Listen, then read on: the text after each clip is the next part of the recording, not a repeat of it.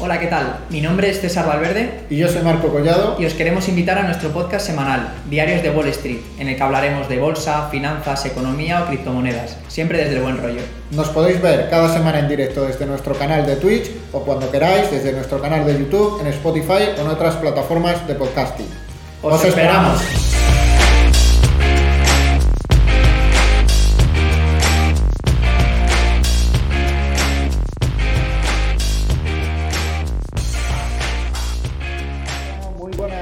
Todos y a todas, bienvenidos un día más a Diarios de Wall Street. Aquí estoy con César Valverde. César, ¿qué tal? ¿Cómo ha ido esta Semana Santa? ¿Has disfrutado? ¿Has estado, que sé que has estado por ahí? ¿Cómo ha ido ese, ese viajecillo? Hola Marco, ¿qué tal?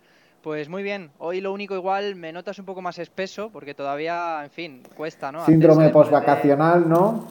Absolutamente, completamente y con las arterias también yo creo que bastante colapsadas por... Hay harina, hay harina por tu sangre, ¿no? la que quieras, sí, sí, por eso, eh, hasta que me vuelva a funcionar otra vez el cerebro a la misma velocidad, tampoco era mucho antes, ¿no? Pero, pero en fin, quizás si se note hoy, pues eso, que estoy un poco dormido y, y comentar, nada, que las vacaciones súper, súper bien. Estuve en Nápoles, como bien sabes, y una ciudad que no te deja indiferente, o la odias o la amas completamente. Eh, ya te digo, he visto casos de gente eh, que con la que hemos compartido alguna excursión y demás, que han sido capaces incluso de adelantar el vuelo porque no querían aguantar más. Hartos ya de esa ciudad, ¿no? Fíjate, de, tanto caos, tanta contaminación, las motos que te pasan por un lado, por otro, los edificios que parece que se van a derruir, pero yo diré, mi experiencia personal es que ha sido, eh, vamos, espectacular me lo he pasado eh, en grande, eh, me ha parecido una ciudad que tiene un encanto y una, un misterio, que tiene algo, tiene algo muy especial que no, que no he visto en otras ciudades. O sea, creo que es una ciudad muy auténtica, por llamarlo de mm. algún,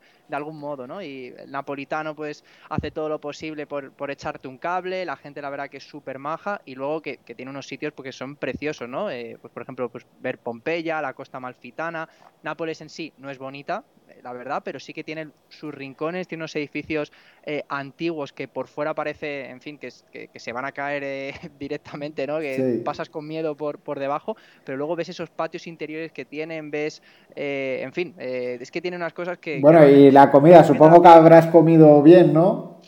Otra cosa no, pero de verdad, eh, pasta y pizza absolutamente cada día. Yo mira que me intentaba, digo, venga, vamos a probar pues, también el pescado, ¿no? Como tiene costa, pues seguro que, tiene muy buen pescado, otro tipo de carne, pero es que claro, es que te bombardean con tanta pizza, pizza, pizza, vaya por donde vayas, que al final pues acabas, acabas pues me, está dando una envidia, pero oye, yo tampoco, yo tampoco he estado mal, he celebrado mi cumpleaños ya 32 tacos, eh, estuve celebrándolo en el campo con los amigos, hicimos ahí unas patatas a lo pobre y una barbacoa, muy español todo y, nada, pues disfrutando, que, al final para eso está la, Semana Santa, ¿no? Para disfrutar con, la gente, con los amigos. Y además tengo aquí mi, mira, uno de mis regalitos que me han hecho, una... Ah, bueno, es que tú no, tú no lo estás viendo, ¿no? Porque tú me ves eh, directamente en Twitch, una pelota antiestrés de Mini Yoda. Así que la tengo para aquí, por si me enfado mucho con cómo está la bolsa, pues ya, ya tengo para desestresarme con mi, con mi mini Yoda. Pues, eh, no la, no la dejes muy lejos, Marco, porque creo que hoy te va a tocar apretarla bastante fuerte. Sí, eh, llevamos unas semanitas que, madre mía, no levantamos cabeza. Y bueno, no sé si vamos a hablar de esto, pero madre mía, la hostia de Netflix, ¿no? Sí, vamos, vamos a hablar porque, en fin, justo llevamos unas semanas ¿no? sin comentar resultados de, empresas, justo, eh, como bien sabes, es la gran banca americana la que da el pistoletazo de salida. Primero, eh, pues los resultados de la gran banca también han sido francamente malos. JP Morgan, Citigroup, Goldman Sachs, todas hmm. se han pegado una hostia de campeonato. Pero claro, es que luego Netflix ves cómo remata, ¿no? 200.000 suscriptores, eh, bueno, la primera vez en su historia, ¿no? En 10 años. Pierde, que pierde suscriptores. Y, no solo eso, sino que para el, segundo, para el Q2, eh, me parece, lo, vamos a ver más, eh, más adelante, ¿no? A continuación, pero creo que tienen estimado que van a perder 2 millones de suscriptores. bueno, yo creo que he leído, ¿sabes? Tampoco mm. te fíes mucho, creo que he leído que es en este año, donde, este donde esperan perder 2 millones en todo el año. Es decir, que yo creo que están inflándolo la pérdida para que luego no sea tan malo. Sí, sí, que puede que por ahí vayan los tiros, eso sí que es cierto, pero, pero es que, joder, cada vez lo que, lo que venimos hablando, ¿no? Cada vez más plataformas, como por ejemplo Amazon Prime, se está dejando un pastizal, ahora con el tema, por ejemplo, de, del Señor de los Anillos, que, va a mm. salir dentro de poco. Apple eh, ganó el Oscar, ¿no? A la mejor película, por ejemplo, arrebatándose la Netflix, que era gran favorito en todas las categorías. que no la he visto, no, yo de hecho la película ni la conocía cuando, cuando salió en los Oscars, no sabía de su existencia. Claro, tiene muy poco bombo, ¿no? Bueno, quizá, o sea, que no hemos visto aquí ningún anuncio y, creo que la mayoría además de gente pues no tiene aquí en España activo Apple. Bueno, igual sí, es, hablo un poco desde el desconocimiento, pero no tengo, por lo menos de mi círculo de amigos, lo típico que te recomiendas series de Netflix o de HBO o lo que sea, de Apple no... Sí, Yo, yo, yo, es que lo tuve el año, el año pasado porque a mi chica le regalaron una cuenta por, por haber comprado un iPhone y te regalaban un año de Apple TV y sí que es verdad que, lo que tiene Apple es, bastante poquito, ¿eh? es bastante limitado. Entonces, pues, pues es que dices, mm, no, merece, no me merece la pena. No sé cuánto cuesta exactamente, pero es que la oferta sí tenía pues, lo típico, documentales muy chulos, que de hecho hay uno muy chulo que recomiendo que se llamaba, no me acuerdo cómo se llamaba, pero lo graban con unas super mega cámaras que, que graban de noche como si fuera de día.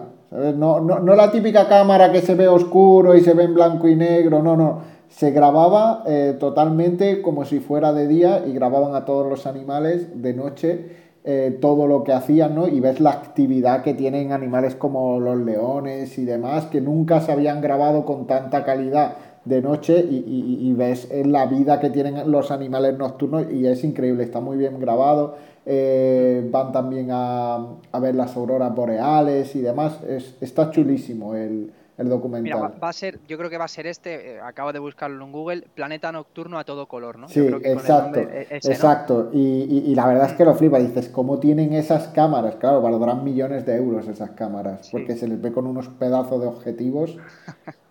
Qué interesante. No, y, entonces, por lo que dices, se ve como si fuese completamente... De día, como si fuera como si fuera de día. De hecho, hay un capítulo que es una historia muy chula de, no me acuerdo, creo que era un leopardo o algo de eso, que, se lesiona y, ves eh, toda la actividad que tiene de noche, como está herido y, ves todo lo que, eh, como el proceso hasta poder volver a cazar, como las pasa putas para, para comer eso, esos días y vamos, es increíble, está súper chulo curioso, ¿no? Pues me lo... Te lo recomiendo, te lo recomiendo porque está muy bien. Sí, sí, sí. Pues nada, habrá que, habrá que verlo, Marco, y ahora ya sí que sí, agarra fuerte esa pelota que tienes de... Sí, sí, aquí la tengo, aquí la tengo. Y vamos a comenzar, pues, eh, a ver exactamente de qué vamos a hablar. Eh, pues primero, conflicto de, Ucrania. Tenemos que seguir hablando de, esta noticia que sigue copando, pues, eh, las primeras planas, ¿no? De cualquier medio. Vamos a hablar también de Estados Unidos, que una de sus últimas noticias es que no descartan una subida de tipos de 75 puntos básicos. Comentaba, comentaban, ¿no? en fin, de este la inflación va a ser algo transitorio a subir las, los tipos 75 puntos básicos, creo que hay una, hay una diferencia absolutamente brutal, ¿no? Bueno, si quieres, si quieres vamos directamente y miramos a, cómo está la, la, probabilidad para la siguiente reunión del, hmm. del Banco Central. Ahora mismo estamos en el rango 0,25-0,5 y se espera con, con, un 93% de probabilidad que lo suban al rango, en la siguiente reunión, al rango 0,75-1%. Eh, es decir, medio punto. Medio punto. Es, lo que los mercados están estimando, pero, pero lo que te digo, el, creo que es James Bullard, que es el, presidente ¿no? de, la, de la Reserva de San Luis, decía que él no descartaba en absoluto el escenario de 75 puntos básicos, que incluso que podría ser producente y que, que bueno, que, que, ya lo veríamos, ¿no? Nos quedan creo que es el 4 de mayo la próxima reunión. De aquí al 4 de mayo han podido caer dos bombas nucleares y ha podido venir un tifón y el COVID a lo mejor en China pues se expande, así que no seré yo quien diga que, este escenario es completamente imposible, lo que sí pues, pues es bastante llamativo, ¿no? lo, que sí está claro y lo que sí parece, vamos, eh, muy improbable que no pase, es que el año lo acabemos entre el 2,5 y el 3% los tipos de interés en Estados Unidos y que no sea más. ¿eh? Sí. vamos, eh, 100%. O sea, no, no creo yo que, haya gente que esté dudando eh, con, ese, con ese rango ¿no? con el que estamos comentando. Y, bueno, eso es lo que está sucediendo en, Estados Unidos. Aquí en Europa, el BCE sigue con esa misma hoja de ruta. Eh, luego comentamos, pues, en fin, lo que, lo que vienen a decir, ¿no? Vamos a parar de comprar eh, deuda, vamos a también a, subir los tipos de interés. Lo que pasa que ya lo haremos a fin de año, ¿no? No han especificado todavía cuándo. Hmm. Luego, eh, creo que deberíamos abrir una nueva, una nueva sección que, es, que se tiene que llamar This is Spain, porque es que es un poco de mofa todo últimamente lo que estamos bueno, Bueno, es que, es que estamos teniendo una semanita muy, muy chula, ¿no? Que de eso no hemos hablado. Es verdad, no quería yo sacar este tema, pero si quieres podemos comentar también. ¿No eh, tendrás tú una comisión para mí por ahí, César? Acojonante. Pero es que, por no comentar lo de, lo de Piqué, que imagino que ya todo el mundo pues lo habrá... Claro, sí, sí, está re que te comentaron. Bueno, si hasta Ibai hizo directo, comentándolo en directo la rueda de prensa. No, no, es que ha sido, en fin, vaya, vaya noticia, ¿no? Pero a donde quiero yo llegar es que justo esta mañana, no sé si has visto las declaraciones de Rubiales, eh, eh, es que ha, comentado, o sea, yo de verdad que cuando le leía tengo que verlo para ver si es verdad, pero según él, eh, alguno de sus highlights ¿no? de, de, esta rueda de prensa es que su hermana pequeña se cayó en sus piernas cuando él tenía uno o dos meses de vida, le partió las dos piernas y entonces por eso es un luchador. O sea, tú imagínate que te preguntan, eso ha dicho, o sea, te lo juro que parece, o sea, lo estaba leyendo en Twitter, ha sido una especie como de charla coaching o charla TED, diciendo también que el tío que no bebía, no fumaba, que, que, eso, que era, que era un auténtico luchador y que, oye, que a lo mejor algún día le encontraban un maletín de coca en el maletero, o sea, de verdad que ha sido... Eh, o sea, digno Surrealista, ¿no? pues, pues, no he visto nada. He visto muy por encima de refilón eh, algún audio de hoy en el que Piqué habla de, que quiere ir a los Juegos Olímpicos, que lo tienen que meter como sean los Juegos Olímpicos, que vamos, también yo a ese audio le quito un poco de importancia porque yo estoy seguro que si Piqué dice públicamente quiero ir a los Juegos Olímpicos, Piqué va a los Juegos Olímpicos. Se lo llevan. Vamos lo que, o sea, estoy de acuerdo con esa parte, pero también lo que es bastante gracioso es cuando Piqué asegura que no ha pedido ningún favor a Rubiales y al día siguiente aparece el audio de tienes que hacer lo que sea para que vaya. Que coincido contigo, que si Piqué, si Piqué lo dice, se hace, pero joder, es que te estás metiendo. Sí, claro, que no eh, que creo que tiene, que creo en realidad que tiene más peso Piqué que Rubiales en cuanto a que si Piqué llega y dice, oye, al entrenador de la selección eh, olímpica, oye, quiero ir yo creo que se lo, que se lo llevan, pero eh, eh, me parece gracioso. Y he leído por ahí en Twitter, pero no sé si es verdad que también suelta algo de mierda para, para Sergio Ramos, pero no estoy seguro ah. si eso es verdad o no, si ha salido en algún audio, porque lo he visto de refilón en Twitter, no, tengo, no tengo ni idea. hay, hay, que indagar, no nos ha dado tiempo porque ha sido justo esta mañana, pero déjame que te lea otro de los highlights de, de Rubiales, porque ya te digo, es que ha salido eh, pues dando pena, intentando hacerse la víctima, y lo que te digo, que una pregunta de, ¿crees que estás haciendo esto de forma, o sea, ¿crees que esto es ético? No, es que mi hermana se cayó en mis piernas y me la rompió y me dijeron que iba a ser un luchador. Vale, o sea, una, otra de sus, eh, que yo creo que con esto ya si quieres, lo, cerramos y, seguimos hablando de, bolsa y de, finanzas. Según Rubiales, ¿eh? es una mafia, pero no me veréis en una cuneta con un tiro en la nuca. O sea, yo creo que está. El tío ha visto. No, sé, ¿no? Que, que desvaríos, ¿no? conmigo o algo así y se le ha ido un poco la olla con la camorra o cualquier cosa de Que desvaríos, que desvaríos. La verdad es que es un tío que a mí nunca me ha hecho mucha gracia, pero vamos, no me, la verdad es que no me esperaba estos, estos negocios tan golosos con la. con la esta, con la. Con, Arabia. Con, la Supercopa. La verdad es que no me, no me esperaba yo estas millonadas, ¿eh? Sí, pues, hombre, allí ya tienen el dinero por castigo, ¿no? Con, tanto petróleo y yo creo que, que, en fin, con tal de intentar eh, mejorar esa opinión pública, ¿no? Que se tiene ante estos países que son, pues, unas absolutas dictaduras, ¿no? Pues en fin, ya se sabe, tienen que... ¿Cómo, lo van a hacer? Pues es que lo hemos hablado aquí muchísimas veces. Eh, pues que a base de dinero es que puedes clarear la opinión pública de absolutamente cualquier materia, cualquier país, cualquier dirigente. y, esto ya lo hemos hablado en muchos podcasts. Al final, el, decir, la ética, ¿no? De sigo comprando a esos países que son dictaduras, y sigo favoreciendo esas economías donde se explota a la gente y donde muere gente por culpa eh, y donde no se respetan los derechos humanos o, los dejo al margen. pues, pues al final ya está en cada uno tomar esa decisión, pero está claro que, esta gente sigue del lado del dinero, ¿no? Que es muy goloso el, el pedirle dinero a un jeque para que tu negocio funcione.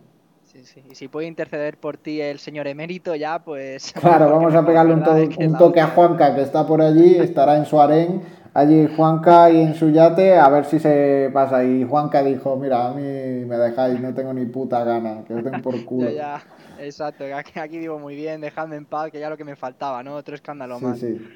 En fin, This is Spain. Yo ya creo que sí que para el próximo podcast vamos a meter esa pequeña esa pequeña sección, ¿no? Sección y no solo eso, también te quería comentar otra noticia que, en fin, también me parece que está a la altura porque es que esto es la hostia. Eh, dice que Hacienda valora inmuebles hasta un 68% más del encima del valor de compra. Al parecer, los peritos ni se trasladan al lugar, que esto es algo que lo tienen que hacer por ley, sino que directamente eh, lo, miden pues, por el Google Maps. Directamente son capaces de, buscar eh, o de saber exactamente qué cuesta un inmueble, simplemente pues, lo que te digo. El Google Maps se meten ahí para ver la localización y ya directamente te peritan el edificio. O sea, es que es escándalo tras escándalo. Cada y te, y te dicen, pues tienes que pagar tanto, ¿no? Claro, siempre por, siempre por encima para que la plusvalía luego pases por caja con esos impuestos. No va a ser menos, vamos, ni de, ni de coña, ni de coña. Eso no, no se plantea, ni mucho menos. En fin, pues eso, dejando ya de lado el This Spain, materias primas, por ejemplo, Indonesia va a prohibir la exportación de níquel para hacer ellos baterías de litio, que creo que esto es una situación que quizá veamos eh, no solo en, en, Indonesia, sino en otros países. Ya hemos visto que confiar demasiado del vecino a veces no te da la, la solución correcta, ¿no? Así que eh, en fin, creo que puede ser una, decisión que empiecen a tomar más países y creo que, en el caso de Indonesia es muy interesante por cómo lo tienen estructurado y lo, vamos a comentar también más adelante. ¿Qué más? Eh, han presentado resultados, lo decíamos antes, la gran banca, JP Morgan, Citigroup, Goldman Sachs, etcétera, Netflix, lo vamos a comentar en profundidad. Noticias relevantes de Twitter, ya sabes, y lo más, pues eh, es que tiene que ser portada también semana tras semana. Yo creo que tiene, tiene envidia del conflicto. Bueno, la que tiene ahí con Twitter, ¿eh? Madre mía. Agüita, ¿eh? Sí, sí. A ver, a ver en qué queda todo, ¿eh? Porque está la cosa calentita, que si OPA hostil por aquí, que si ahora hablan de las, la, ¿cómo se llaman? las, poison, las píldoras, poison pills, ¿no? Las píldoras de veneno para intentar diluir el, accionariado de, Elon Musk, en fin. También, pues. Sí, bueno, eh, Dorsey tuiteó algo o puso algo de tipo de lo que están haciendo con su criatura. Sí, sí, sí en fin, si es que es eh, la bolsa eh, a veces me recuerda al Sálvame a un gran hermano al fin y al cabo. O sea, es escándalo tras escándalo, quien haga más ruido va a tener más notoriedad y sus acciones se van a revalorizar, como ha pasado en el caso de, Twitter desde que ha entrado Elon Musk. Es un pequeño gran hermano, es un experimento social la bolsa en, en muchos casos, ¿eh? Mm, y, no quiero abandonar Twitter, ya que en Mundo Cripto también vamos a hablar del primer NFT de la historia, el primero o, uno de los más notorios de los primeros que fueron comprados por 3 millones de dólares y resulta que ahora no encuentra comprador. Así que eh, aquí hemos avisado muchas veces de los peligros, ¿no? De no todos los NFTs vale, hay que buscarle esa, mm, ese valor añadido en el mundo real que tienen algunas plataformas como por ejemplo puede ser pues Solares, Taratlas, que hemos comentado aquí infinidad de veces, Axe Infinity, pero en fin, no todos los NFTs se van a revalorizar ni mucho menos por el mero hecho de ser un NFT, o sea que luego lo vamos a comentar también porque porque tiene, tiene cuajo el asunto, Marco. Exacto. Eh, estaba viendo la biografía de Jack Dorsey, me hace gracia que ponen su biografía hippie Digo, yo, yo, también sería hippie, ¿no? Con los millones que tú tienes, ¿no? Sí, sí, hippie, ¿no? Que se dice aquí. Hipijo, hipijo. Hipijo de estos, ¿no? Sí, sí, le pega, sí le pega. Sí, sí. En fin, Jack Dorsey, un, un grande también de, de esto, ¿no?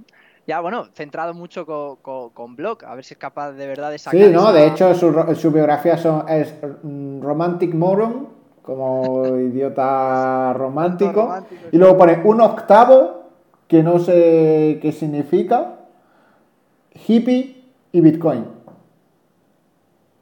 Ya está. Hay que entrar en el cerebro de esta gente a veces para, entenderlo. Un octavo eso y siete octavos. No, sé si lo del octavo es de hippie o que significa otra cosa. Ya, ya, ya. No sé. Investigaremos. ¿eh? En el próximo podcast traemos la solución a, este acertijo, ¿no? Eh, a, ver qué, a ver en qué consiste. Y bueno, ya sí que sí, comenzamos. Vamos a hablar pues, de noticias de actualidad. La noticia más relevante en la guerra de Ucrania ha sido el hundimiento ¿no? de su buque insignia, algo que parecía impensable, que según los expertos no dan crédito de cómo puedes poner tu barco más importante a una distancia tan cerca de la batería de, fuego enemigas. Otro error más ¿no? en la planificación y en la logística rusa, que aquí no me atrevo tampoco a, comentar porque ni mucho menos soy experto de este tema. Pero eh, al parecer, tras este, eh, como respuesta, ¿no? tras el hundimiento de este barco, pues han recrudecido su ofensiva en la parte del Donbass, en la parte de Kiev y de Kharkov. Y algo que, en fin, que todos ya sabemos, pero que ahora mismo ha sido eh, puesto ¿no? en, números, ¿no? Eh, proyectaba, eh, o sea, me refiero a esta noticia con que el FMI y el Banco Mundial, pues ayer sacaron varias proyecciones, ¿no? Una gráfica de crecimiento global y por supuesto pues se veía que por culpa de las tensiones, no solo las geopolíticas que está pasando ahora mismo en Ucrania, sino por los cuellos de botella, eh, tema de la inflación, eh, lo que está pasando en China con, también con los repunte de COVID, pues bueno, las, eh, las previsiones estimadas pues han sido francamente golpeadas, ¿no? Por ponerte un ejemplo, en enero se esperaba un crecimiento a lo largo del año global de un 4,4%. Esta cifra, pues lo que decía ayer con las gráficas que sacaron, ha sido recortada un 3,3% y antes de la guerra se estimaba que el mundo iba a crecer un 6,1%. O sea, vemos prácticamente eh, pues a la mitad y sobre todo que la guerra todavía no ha terminado. no, no, y que, y que parece que va para largo, así que... Exacto. Exacto, así que veremos a ver. Eh, números similares también maneja el Banco Mundial, antes de la guerra 4,1% de crecimiento global, ahora ha pasado un 3,2%. Y a destacar, esto también es algo evidente, el Producto Interior Bruto de Ucrania dicen que se va a ver dañado en un 35%, que me parece también muy pronto poder sacar estas eh, conclusiones cuando todavía no sabemos el alcance que va a tener la guerra, porque tiramos un par de bombas nucleares y este escenario puede cambiar, ¿no? Pero bueno, ellos manejan un 35% con sus expertos, que bueno, vamos, a, vamos a creérnoslo, ¿no? Que, manejan mejor información que nosotros, Marco. Y de Rusia, también eh, el Producto Interior Bruto de Rusia va a caer un 8,5%. En fin, son, yo creo, pues estimaciones todavía un poco, no sé si alejadas o complicadas de, de, dar ese dato pues eh, como, como fidedigno que se vaya a cumplir, pero bueno, en fin, indica, son números bastante importantes, dos caídas de, mm. pues, que van a ser bastante gordas y que va a ser muy difícil recuperar. De hecho, comentaban también que Rusia pues eh, se estaba viendo en una situación de default que era más que probable que acabase entrando. Que bueno, yo creo que al final esto es lo típico que, siempre se busca la, polémica o el titular de no va a pagar, pero al final siempre acaba pagando. Claro, pero eh, es que tenemos que tener en cuenta que eh, los precios del gas natural, es que los precios del gas natural están desbocados totalmente y para que nos hagamos una idea, están en máximos desde prácticamente desde que se pueden ver datos. Les voy a echar un vistazo eh, por aquí que lo, que lo tengo y así nos hacemos una idea de la dimensión de esto. Bueno, no, no, tiene máximos mucho más altos. En el año uh, hubo tensiones ahí. En el año 2007, en el año 2007 se dispararon también. En el año 2005 también. Ha tenido picos bastante altos. La verdad es que no sé si son comparables esos datos, que esto es algo importante también, porque no sé si el sistema de medición era igual y demás, pero en principio el máximo histórico está todavía lejos, pero sí que es verdad que estamos en máximos desde eh, prácticamente 2008 y hace, hace unos meses, eh, bueno, ni unos meses, el 1 de marzo el gas cotizaba a 3,60. Eh, ahora mismo está a 7,20 en cuestión de, poco más, mes y medio. Es decir, que, Rusia cada vez está ingresando más dinero por parte del gas y no tiene pinta esto de, ir a parar, ¿eh? No, no, ni, mucho menos. Es que lo, lo, lo, que hemos hablado aquí, que realmente las sanciones, sí, está muy bien decir que vamos a sancionar, que estamos todos a una, pero en fin, países ya como, como, como Austria, países como Hungría o Alemania, pues han dicho que van a seguir comprando ese gas, entonces pues yo creo que, que, en fin, que las cifras ¿no? de, PIB, pues evidentemente que sí que se van a ver afectadas pues, por el bloqueo, sobre todo a nivel financiero que va a tener, pues todo el tema a lo mejor de la nueva adopción, de por ejemplo los bancos que han salido del SWIFT y demás, la población también, porque estará perdiendo sus puestos de trabajo al ver cómo cierran cualquier tienda o cualquier cualquier empresa occidental pues eh, directamente ha cogido las maletas y se ha marchado, ¿no? Pero mientras siga teniendo esa vía de escape con el petróleo y el gas vendiéndolo por un lado a Occidente y luego también incrementando esos envíos a, pues a países como China o como India, pues bueno, podrán salir de la crisis mucho mejor. Claro, y, esto ha provocado que otras materias primas eh, estén los precios súper inflados y por ejemplo en el caso del heating oil, que parece que está bastante ligado al, al gas natural, que era una relación que yo tampoco identificaba muy clara, pero sí que es verdad que parece que el heating oil se ha desconectado del precio de, la gasolina y, de, del Brent o del petróleo, y, el heating oil sí que está en máximos históricos, totalmente en máximos históricos, llegando a, unos máximos de 4,67, teniendo en cuenta que eh, en junio, por ejemplo, del año, bueno, eso es 2020, pero vamos a poner de inicio de, año, ¿vale? De, bueno, de inicio de 2021. En, 2021 está prácticamente al doble que a principios de 2021 el heating oil. Una auténtica barbaridad. El, el heating oil sirve, tú que entiendes más, ¿no? Pero el heating oil es el, aceite de calefacción. Exacto, el gasoil, el gasoil de calefacción al igual que el gas. O sea, ahí sí que, claro, entiendo que tenga esa, esa relación, ¿no? De, Los hmm. dos sirven para, para lo mismo. Algo parecido, sí, sí, totalmente. algo, parecido. Pues bueno, viendo pues lo que estábamos comentando, ¿no? Estos informes de cómo está cayendo el PIB y lo que hemos dicho ya, guerra, incremento de precio de materias primas que también comentábamos, confinamientos masivos en China, más presión inflacionista. Yo creo que ese es el, el resultado de, todo este cóctel. Y claro, ¿qué, están haciendo los países para poder atajar pues este, este IPC tan alto? ¿no? Comentábamos en anteriores podcasts, Estados Unidos 8,5% en marzo, Europa 7,5% y España 9,8%. Pues bueno, Estados Unidos, ya lo hemos dicho al principio del programa, así que vamos a pasar un poco rápido por esto. En dos semanas, eh, el 4 de mayo, próxima reunión de la Fed y, pues bueno, el presidente de la Fed de San Luis, que es James Bullard, ha dicho que no descartaría un aumento de 75 puntos básicos, ¿no? intentando pues atajar de algún modo esta mm. inflación que está eh, absolutamente disparadísima. Y al hilo de lo que comentabas al principio, ¿no? que veías que creo que era 2,53%, ¿no? lo que podía ser los tipos de interés al acabar de año, pues para, para James Bullard mínimo mínimo deberían elevarse un 3,5% de mínimo. Así que veremos a ver en qué, en qué queda todo esto.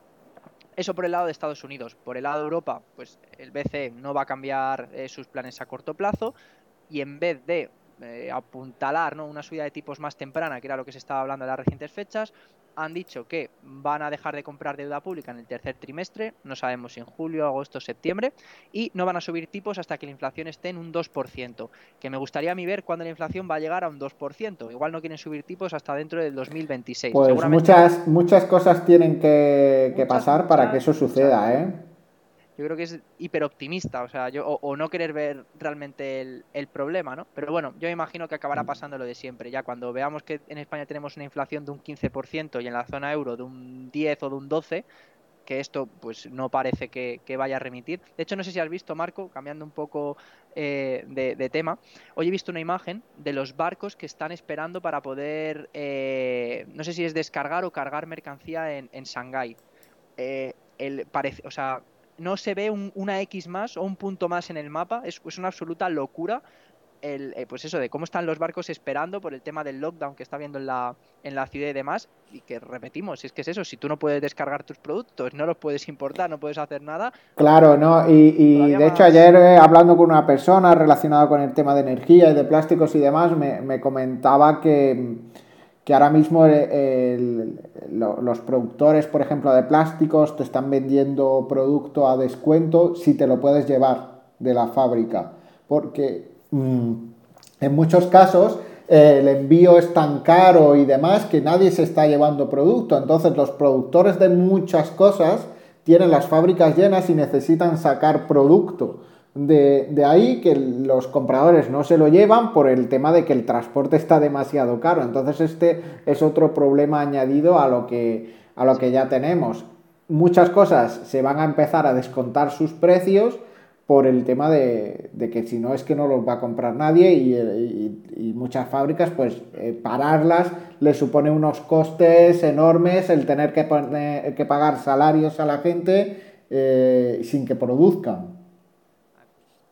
Pero da igual, Marco, lo que tú comentes, da igual lo que las imágenes que hayamos visto, que por arte de magia, con una varita, la inflación bajará un 2%. Entendemos que antes de que acabe el año. No sabemos cómo ni por qué, pero en fin, esta gente también tiene un colegio de economistas ahí detrás y tiene estadísticos, tiene, en fin, matemáticos que habrán hecho sus predicciones y que seguro, eh, que son mucho más listos que yo y, que saben que esto va a llegar al, al final hay una cosa clara y la cosa clara es como, como la energía no baje de precio, eh, la inflación no va a caer y de momento se ve bastante improbable. Y el problema sobre todo es que ya se ha descuajaringado todo, todo el mercado y ya los, las cosas no tienen los precios reales que deberían tener porque el mercado no está equilibrado. Ya eh, tenemos muchísimas cosas, muchísimas materias primas que está el precio totalmente descontrolado y hasta que eso se estabilice no va a ser cosa de un mes, dos, mes, dos meses, tres meses.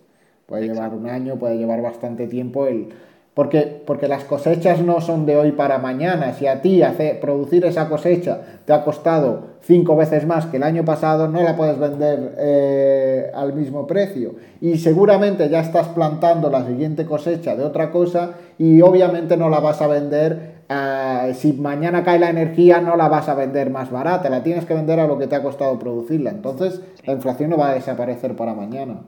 Exacto, no, no. Y, es que incluso a te diría, corto es imposible, vamos, 100%, pero es que a medio plazo también me cuesta mucho, mucho verlo, por mucho que haya países como Estados Unidos que sí que estén yendo en la buena dirección, subiendo los tipos de interés y demás, pero en fin, veremos a ver en qué. Claro, luego tema salarios, imagínate, tienes un alquiler, llega tu casero y te dice, te subo el 10% porque tenemos un 10% de inflación, tú todo ese año vas a estar pagando un 10% más y obviamente después no te va a bajar nunca el alquiler, ese alquiler ya se queda como está, pues tú vas a ir a pedirle a tu jefe más dinero porque tienes un 10% menos de renta y, y al final todo se infla, todo se va a acabar inflando. Exacto, sí, sí, coincido plenamente contigo. Pero bueno, suerte que vivimos en España, Marco, que esto seguro que no nos afecta porque aquí, en fin, eh, la inflación la tenemos súper controlada. Y me gustaría comentar el dato con el que, con el que hemos prácticamente abierto ¿no? el programa, eh, que era que Hacienda está valorando inmuebles hasta un 68% por encima del valor de compra. O sea, es que esta noticia me parece ya de, eh, en fin, coge tus cosas y, huye. Vete lejos de aquí, que no te roben por todas partes, porque, porque esto tiene, en fin. O sea, es que claro, porque eh, a la hora de pagar los impuestos, ¿no? Si tú compras una vivienda, a la hora de pagar los impuestos, esos impuestos los pagas en función de, del valor que le dé Hacienda, ¿no? A ese, a ese inmueble eso es. Y, lo que tiene ya más cuajo de todo es que eh, pues los contribuyentes no están denunciando, que es como ha salido esta noticia a la, a la palestra, y eh, Hacienda responde ¿no? Eh, que, no, que ellos sí que están haciendo esas visitas, pero por medios telemáticos. Y tienen los hmm. santos cojones, vamos a decirlo bien, con la boca bien llena, que adjuntan una foto de Google Maps donde aparece la vivienda, y entonces con eso ya pues se... Última tecnología, última tecnología pondrán el, el, muñequito de 3D, ¿no? Y se va moviendo por las casas y, ya con eso pues ya saben exactamente cómo está la casa por dentro, ya saben exactamente la situación global, en fin, es que, eh, pues eso, otra, otra más de, de This is Spain, de nuestra nueva futura sección donde nos vamos a reír de nosotros mismos porque, porque en fin, esto es, esto es espectacular. Y claro, justo al, hilo también de esto, leía otra noticia eh, que, bueno, esto creo que era de, Fotocasa, ¿no? Que de lo típico, estás estoy en la newsletter ahí enganchado y me llegaba la noticia, ¿no? Y comentaban que, algo que ya sabemos también todos, pero por ponerle números ¿no? a, estas cifras que todos conocemos, los españoles deben dedicar 6,2 años de su salario íntegro para la compra de una vivienda. 6,2 años de media, ¿no? Teniendo en cuenta que eh, eh, la media de, sueldo aquí en España está en 24.555 euros brutos anuales y que eh, los sueldos han descendido el año pasado un 2,5% y el precio de la vivienda se ha incrementado un 1,7%.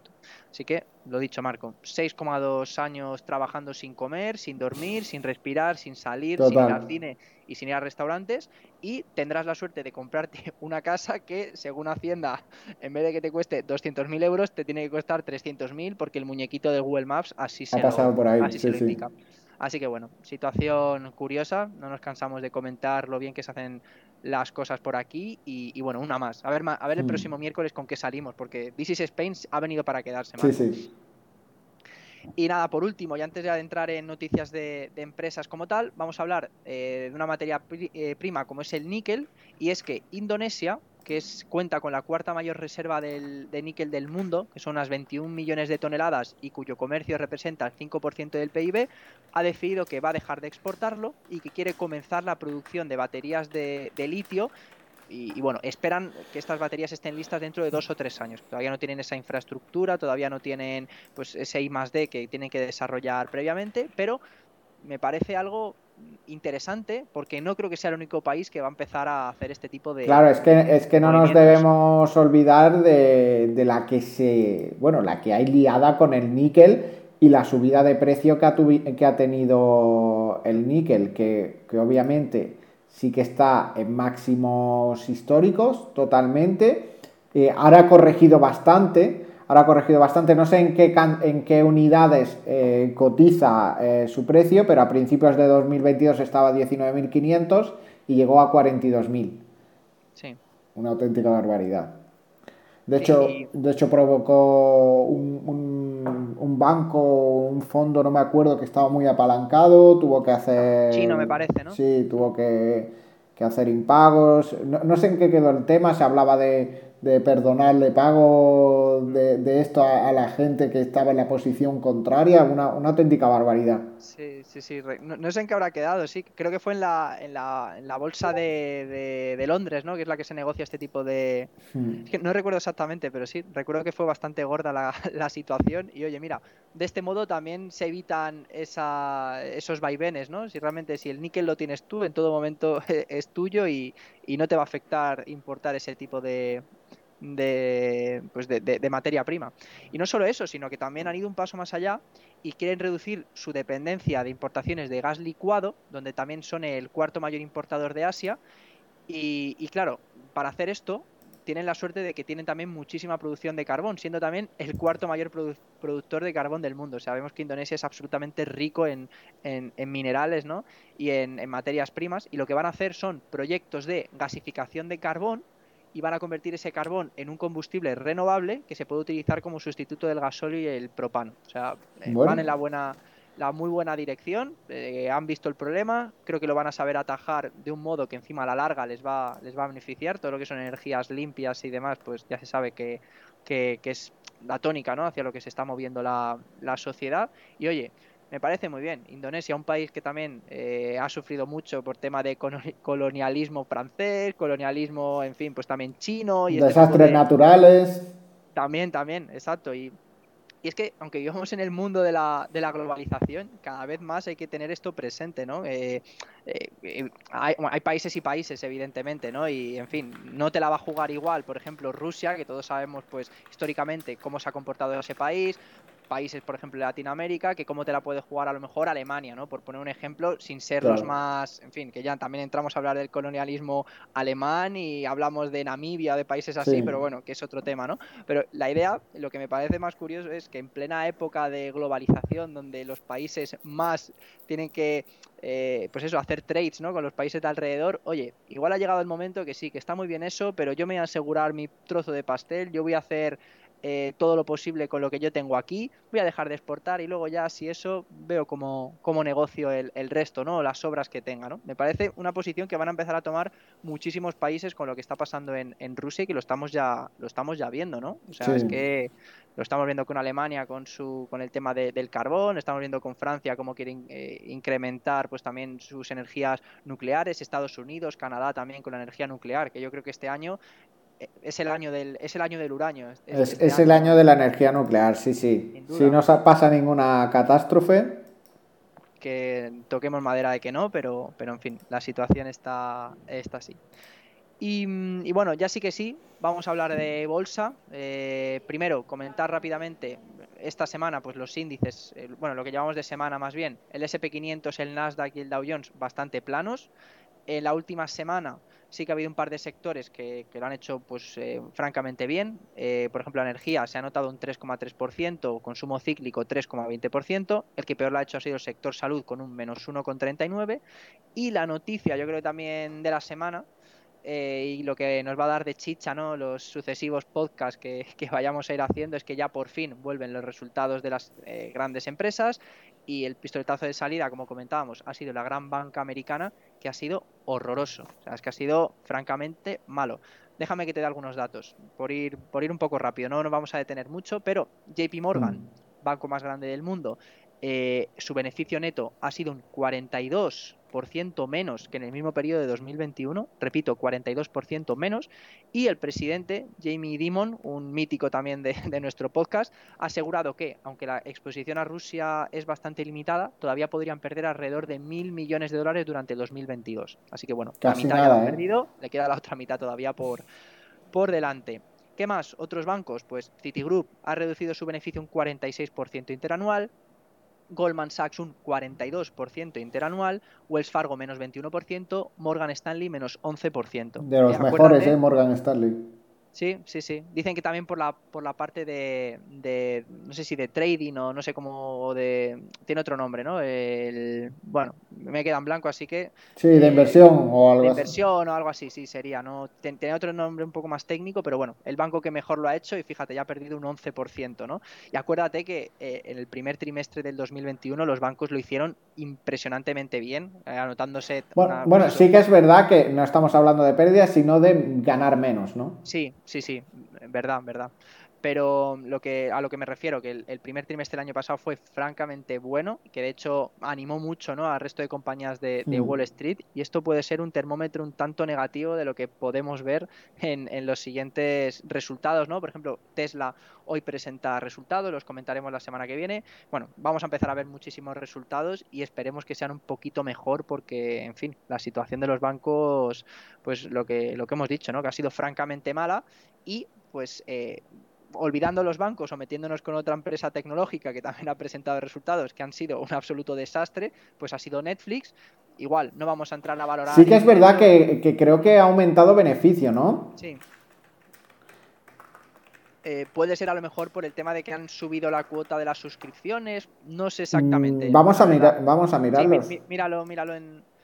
Yo ya te digo, yo para este tipo de empresas lo primero que hago es ver el, el número de usuarios y, ya te digo, 10 en los 10, eh, perdón, eso, pérdida de suscriptores en los 10 últimos años, la única, menos 200.000 suscriptores y, lo que comentábamos al principio, que espera perder 2 millones de, suscriptores a lo largo de todo es que el beneficio por acción, que tenía una estimación de 2,89 dólares, ha alcanzado los 3,53 dólares. Es decir, que, que, oye, que ahí ha mejorado mucho más, eh, muchísimo la perspectiva de, que tenían eh, eh, la, facturación se esperaba 7,93 billones y ha sido 7,87 billones. Bueno, no está muy lejos, pero claro, el golpe es ese, la pérdida masiva de suscriptores. También hay que tener en cuenta una cosa, que Netflix es el servicio de streaming con mayor número de suscriptores, pero con diferencia.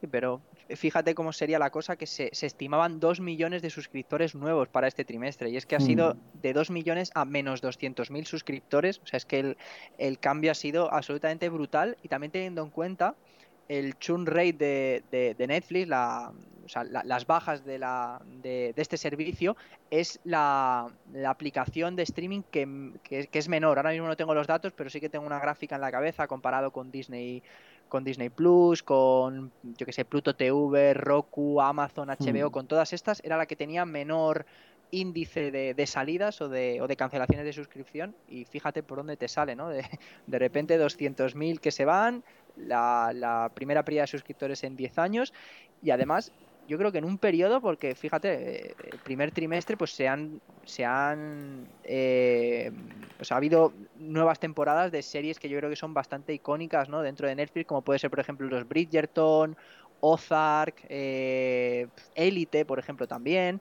No sé, eh, me parece bastante... No, no paran de sacar. Un dato importante también es que tienen un cash flow bastante más grande, como 200 millones más que el, que el año pasado y que para ser una compañía tecnológica no tiene un PER muy, muy desorbitado. Tiene un PER ahora mismo de 32, que no me... es un PER alto, pero no es un PER desorbitado para una compañía tecnológica. También es verdad, tiene un PER de 32 después de haber caído un 25% ayer.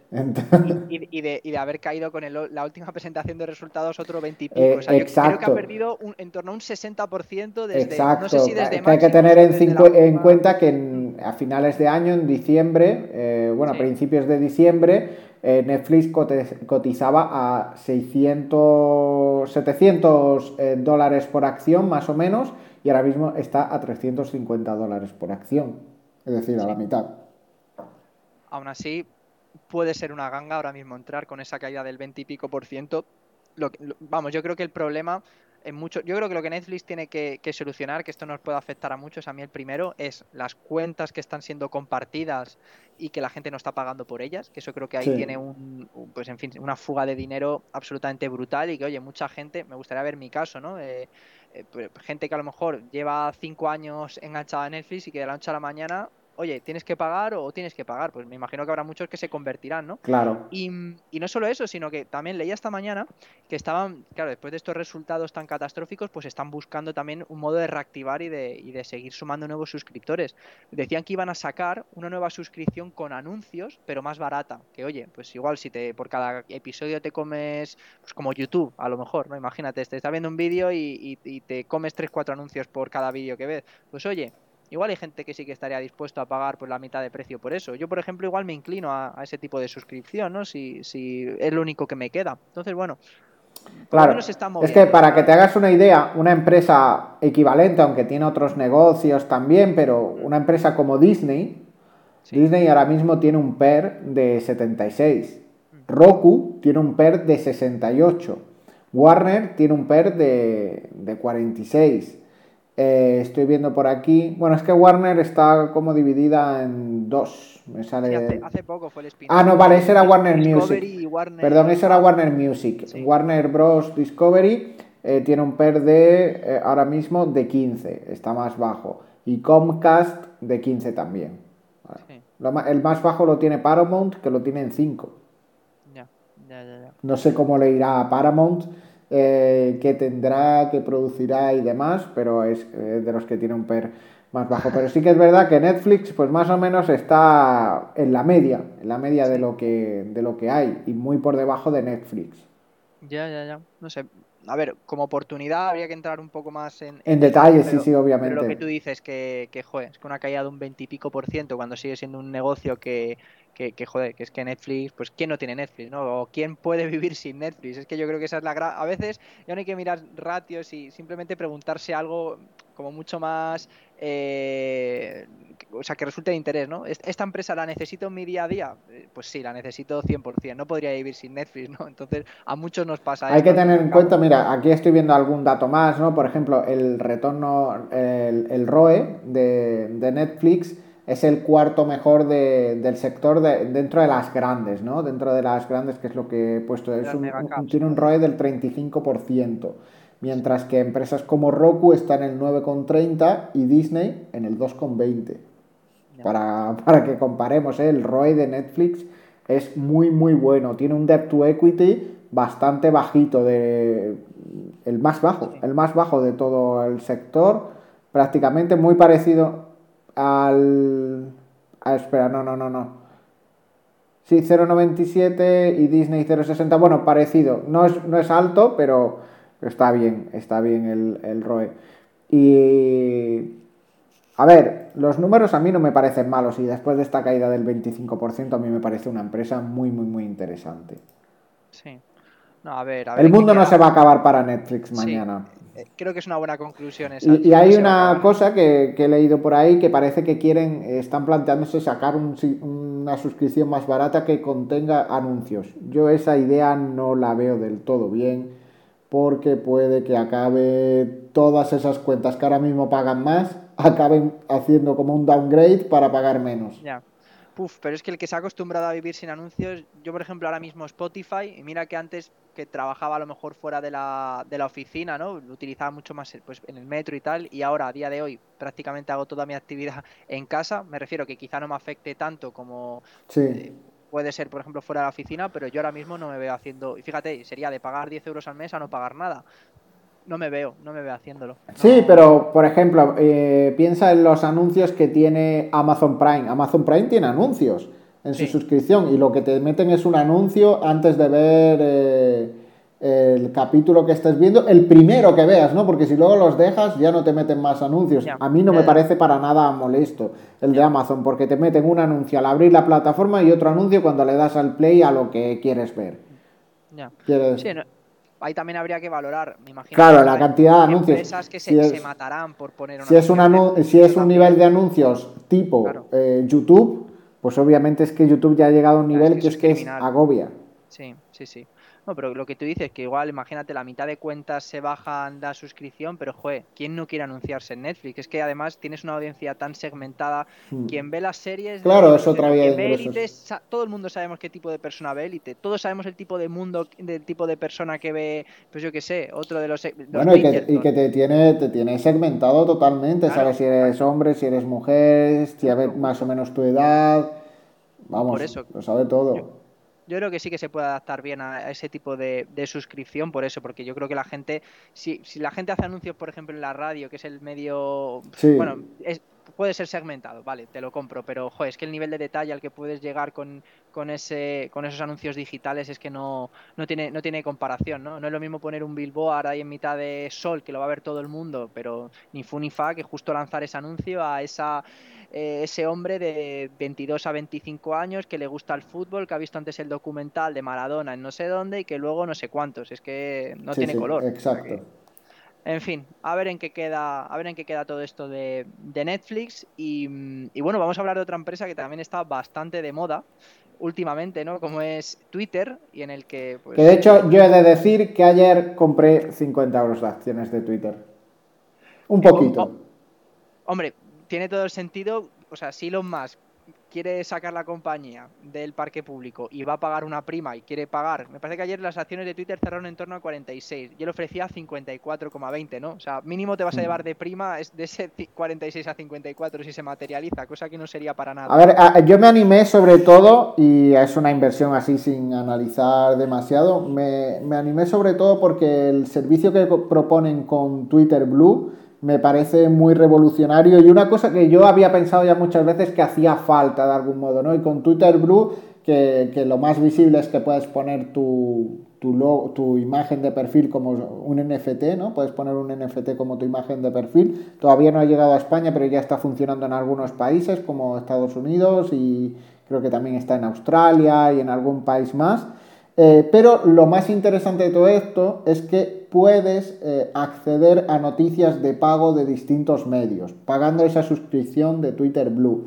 Y esto sí que me parece revolucionario porque era algo que yo pensaba, porque dices, es que me pago la suscripción al país, pero me voy a pagar también la suscripción al confidencial, a la vanguardia, a todos los medios que voy a pagar 10 euros al mes por cada uno de estos medios y me acabo pagando 40 euros al mes no voy a hacer eso, no voy a hacer eso ni de, ni de coña. Entonces, si hay un servicio como Twitter Blue que te coja las noticias más importantes, más destacadas del día, te las empaquete y te monte como, como un periódico, que había ya páginas y proyectos que hacían algo parecido, pero claro, la manera de facturarlo era muy complicado porque no tenían una audiencia como para forzar a los medios a que, a que le dieran su contenido. Twitter creo que sí tiene ese potencial de juntar a las principales noticias de distintos medios y ofrecértelas pagando una suscripción. En Estados Unidos la suscripción está en 3 dólares al mes, que me parece que no pagaría. Sí, sí, no, imagínate tener, pues eso, noticias económicas tipo de Forbes, tipo de Business Insider y demás, que siempre que yo que estoy suscrito a todas las newsletters, lo típico, las noticias que más quiero Claro, todo, todo esto, lo que ha sacado el confidencial del tema de Piqué y Rubiales, pues todo, puedes leer un párrafo. Hmm. Sí que es verdad que luego te ponen los, los, sí que es verdad que te ponen los audios por Twitter, eso es gracioso, te los ponen los audios en Twitter, pero la noticia leída está en su página. Ya, ya, ya. En fin, qué, buenos momentos nos va a deparar el bueno de Rubiales. ¿eh? sí, creo que ya no hay más, ¿eh? que iban a ser tres días. Creo que ya no hay más audios, pero, pero bueno, a ver qué hace Rubiales. Pues, pues nada, centrándonos en Twitter, eh, además de Elon Musk, al parecer, eh, hay otras grandes corporaciones como Apollo Global, que son los dueños de Yahoo, que también pues estarían interesados o bien en comprarlo ellos o bien en apoyar a, Elon Musk en esta OPA que es un tanto hostil, ¿no? Por, cómo, se ha, cómo se ha hecho. Eh, hay otros inversores también, como Larry Ellison, que es el cofundador de Oracle, que es colega también de, de, de Musk, ya que está en el consejo de administración de Tesla. Y bueno, Tesla como tal presenta resultados el 28 de abril. creo que no, por lo que decía, no van a tomar ninguna decisión hasta entonces, pero como, como, bueno, como ya se ha filtrado, pues no parecen muy entusiasmados con la idea y se están valorando, que lo comentamos también al principio del programa, un tipo de defensa, un tipo de, acciones ¿no? que puede tomar la compañía para defenderse de, este, de estas sopas hostiles que se llaman píldoras venenosas o poison pills. ¿Qué hacen estas píldoras venenosas? Pues eh, permiten a los accionistas, quitando a quien activa esta Poison Pill, comprar acciones con descuento. Y hmm. leyendo, ¿no? O viendo qué tipos, porque había un montón, creo, he leído 14 o 15 tipos de, Poison Pills. Eh, vamos a comentar algunos que, creo que son interesantes para que también así la audiencia pues eh, expanda ¿no? ese conocimiento financiero que nosotros defendemos. Por ejemplo, están los bonos convertibles en acciones. ¿Esto en qué consiste? Pues los tenedores de bonos convierten esa deuda en acciones pues en el momento indicado parece bastante eh, sencillo de comprender. Warrants, ¿qué hacen las warrants? Pues te proporcionan derechos de compra de acciones a un precio fijo en el futuro. Pues igual, en el momento en el que vaya a ver eso, ejecutas esa warrant, esa warrant y te quedas con, esas acciones, ¿no? Para todo esto. Sí, los warrants son parecidos a las opciones. Exacto. y, la idea de esto es diluir ese, ese peso que tenga ese principal accionista, en este caso Elon Musk, que tiene un 9%, pues si circulan más acciones, pues va a bajar ese porcentaje ¿no? de, de, pues a, más, más acciones en distintas manos, pues es evidente, ¿no? No vas a tener ese, ese monopolio ¿no? dentro de, esas acciones. ¿Qué mm. otros tipos de, poison pills existen? Pues por ejemplo, capital autorizado, y esto es convertir parte de las cuentas de acreedores en capital y luego pues ejecutar esa compra de, de acciones ampliaciones de capital como tal, pues directamente, si se lanza la OPA sobre la, entidad, pues el consejo aumenta inmediatamente eh, pues esa, esa, con esa ampliación de capital y obliga a adquirir también los derechos de suscripción preferentes, ¿no? Con esa ampliación de capital. Y por último, pues comentar también eh, conversión por debajo del precio de mercado, que son posibilidades de adquirir acciones a un precio inferior. también parece bastante sencillo, ¿no? Entonces, a ver qué sucede. Eh, ya te digo que, en fin, no parecían muy entusiasmados por la idea, pero oye, si suben a lo mejor la oferta, se unen otro tipo también de, inversores o de instituciones gordas, pues oye, lo hemos visto con el caso de Rubiales, lo hemos visto con el caso de la Supercopa, todo se puede comprar con dinero, el caso es dar una cifra que parezca justa y oportuna a ambas partes. Con dinero se va a todas partes. Exacto. Así que nada, ya vamos a finalizar con el apartado de, criptomonedas. Mira, eh, porque estos picos de volatilidad sin que... Mira, nos, están preguntando, eh, Zurcua, eh, que por cierto, un saludo y gracias por pasarte por aquí, dice, buenas, una duda, ¿por qué estos picos de volatilidad sin que esté abierto América? No sé si depende a, qué producto, ¿no? Sí, no sé si puedes especificar un poco más, no sé si te refieres al, al pre-market americano ahora mismo, yo creo que puede tener que ver eh, pues tanto los malos resultados de, la gran banca americana, mira, los futuros de Nasdaq. Pues yo creo que se puede ver, Marcos, si quieres lo comento yo y ahora comentas tú a lo que, a lo que se puede ver. Yo creo que por un lado los, eh, los malos datos de la gran banca, que son un poco, digamos, el termómetro ¿no? de, de, qué podemos esperar de, los resultados empresariales del, trimestre que, que, se van a empezar a presentar ahora. Hemos visto también, hemos comentado hace un momento, como Netflix pues ha pegado un ostión absolutamente brutal con unas caídas del 20 y pico por ciento, ¿no? creo que estaban pre-market en torno a un 25 por ciento. Entonces, claro, si ves el Nasdaq, por ejemplo, pues eh, o el SP500 donde, donde Netflix pues eh, es una posición importante, ¿no? Por ejemplo, viendo algún índice tipo el, el, SPY, ¿no? O viendo el QQQ, pues de ahí que, por ejemplo, tenga esas, esas caídas. Creo que también se puede deber a, las materias primas. No sé, Marco, si tú has visto a lo mejor alguna noticia. no, hoy, hoy el petróleo está bastante estable, sube un 1% así, pero al final estamos en época de resultados. Muchos resultados se presentan antes de, de que abra el mercado y, venía, esta mañana yo lo he mirado y venía cayendo, los CFDs del Nasdaq venían cayendo en 0,9% y ahora está subiendo como un 0,4%. Al final yo creo que se deberá a resultados que se hayan eh, presentado. De hecho, podemos mirar si hay algún, algún resultado que se, que se haya publicado eh, ahora. Lo tengo por aquí, el, calendario económico. Y, y, si nos vamos a, a earnings. Hoy, mira, mientras lo buscas, hoy por ejemplo presentan resultados de empresas así gordas, por ejemplo Carvana, Abbott Laboratories, Lam Research Corp, o sea, hay empresas sí, mira, eh, Procter Gamble, que han sido resultados mejores de lo esperado, Abbott mejores de lo esperado, eh, ASML han sido peores, eh, Anthem, que no sé realmente qué hace esa empresa, han sido mejores de lo esperado. Eh, yo creo que la joya marco de hoy va a ser Tesla, que leía precisamente esta mañana una, una gráfica. Eh, la, voy a decir un poco a, voleo, ¿no? Pero sí que tenía los, los datos en, en, la cabeza. En 2021 entregó exactamente el doble de vehículos que en 2020, que era el, era el global. Así que vamos a ver también para este trimestre. Eh, también hay que tener en cuenta que ha abierto una nueva fábrica hace nada, ¿no? En, en, Alemania, la Gigafactoría, que va a empezar a vender coches, eso como, eso va a ir, vamos, suave seda, ¿no? Y, bueno, yo creo que, con unos buenos resultados de Netflix, yo creo que sí, perdón, de Netflix, no, Netflix no, de Tesla, yo creo que puede acompañar al resto de, empresas, ¿no? Dándole ese soplo de aire fresco, que se vea que las empresas tecnológicas pues están empezando a recuperarse después de eh, pues varios eh, meses, ¿no? Eh, con el tema de los tipos de interés, que son de las empresas que, que como tienen deuda para poder ampliarse pues en el negocio. Para crecer. Pues, para crecer, pues siempre son de las más de las más dañadas, ¿no? Vamos a ver, pues yo creo que eso, que unos buenos, unos buenos resultados de Tesla, yo creo que, van, a, van a hacer que acompañe el resto del, mercado. Así que lo comentaremos la semana que viene, ya el, miércoles que viene a ver qué, ha sucedido, pero, pero bueno, yo creo que, que, va a depender en gran parte de los, de los resultados de Tesla y bueno, de otras grandes empresas que van a seguir presentando esta, esta semana. Y hay que tener una cosa, en cuenta una cosa, Estados Unidos todavía no ha abierto, pero ya están los futuros, entonces mm. eso es importante. Sí, sí, sí, completamente. Y, nada, de nada y gracias a ti por, por pasarte por, por, el podcast que nos comenta Zurqua que, muchas gracias por la respuesta. Exacto. Así que, así que nada, a ver si tenemos suerte y, eso, unos buenos resultados de este tipo de, empresas seguro que, eso, que, apoyan y que, en fin, al, al, inversor pues le va a dar esa seguridad también para, para, en fin, que tenga ganas de invertir y que vea pues que, estos malos meses que estamos viviendo por culpa de, la guerra en Ucrania, de, los problemas logísticos en los puertos y demás, pues bueno, hay que intentar dejarlos atrás como, como sea.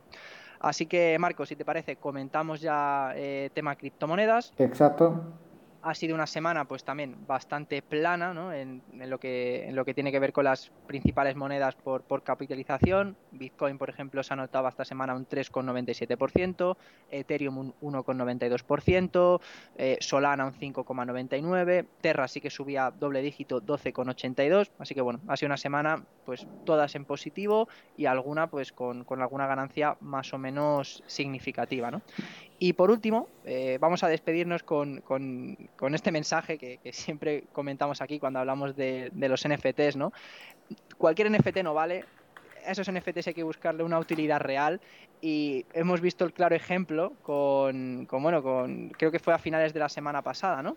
El primer tweet eh, de la historia que, lo, que lo mandó nuestro amigo Jack Dorsey, que le, le mencionábamos antes, el hippie Jack Dorsey, eh, creo que el comentario algo así como setting up my Twitter, algo así. Pues bueno, esa imagen se convirtió en blockchain y una persona pues decidió pagar 3 millones de dólares por tener esa, esa imagen eh, pues, en, su, en su biblioteca particular. ¿no?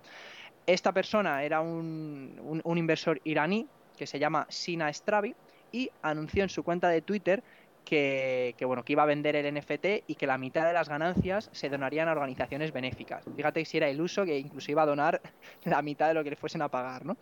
¿Por cuánto puso el precio de venta eh, de salida? Pues bueno, lo puso en la plataforma OpenSea por 48,8 millones de dólares. Pues claro, ¿qué pasó? Eh, cuando la, la, puja finalizó, la oferta máxima que había recibido era de 280 dólares. No 280.000, no 2,80 millones, no, 280 dólares. Y el NFT, pues evidentemente que, no fue vendido. Así que, Marco, eh, comenta tú esta... Sí, sí, no, totalmente. Hay que tener mucho cuidado con estos proyectos. Y, bueno, con estos proyectos no, con los NFTs. y hay muchos proyectos que al principio pintan muy bien y, luego se vienen abajo. Justo mientras estábamos en el podcast me ha llegado un email del proyecto que hablamos la semana pasada, del de las zapatillas que te pagaban por correr y demás.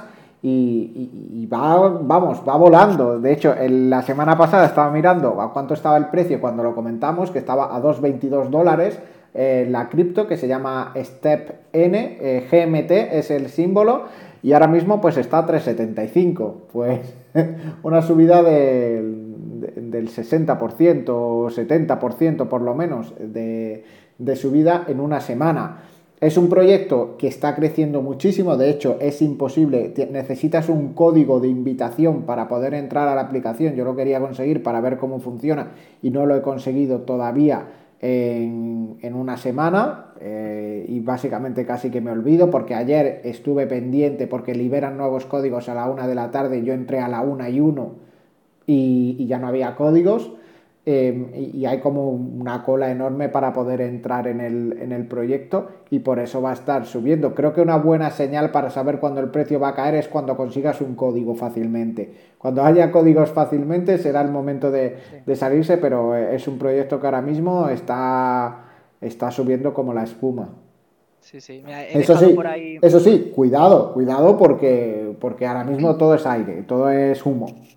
Sí, no, no, por supuesto. Hay que hacer antes un análisis previo, estudiarte el white paper, ver qué inversores están detrás, que en este caso sí que parecía que, había inversores pues de bastante renombre, ¿no? Eh, grandes fondos de inversión que están apoyando este, este proyecto, porque además ya no solo correr, sino también es esa imagen, ¿no? De eh, de corporación eh, RSC, ¿no? Que no me salía Sí, y tiene muchas vías de monetización con publicidad, con mm. venderte unas zapatillas reales de Nike o de Adidas que, que, además tengan su versión NFT dentro de la aplicación. Tiene mucho, tiene mucho juego este proyecto.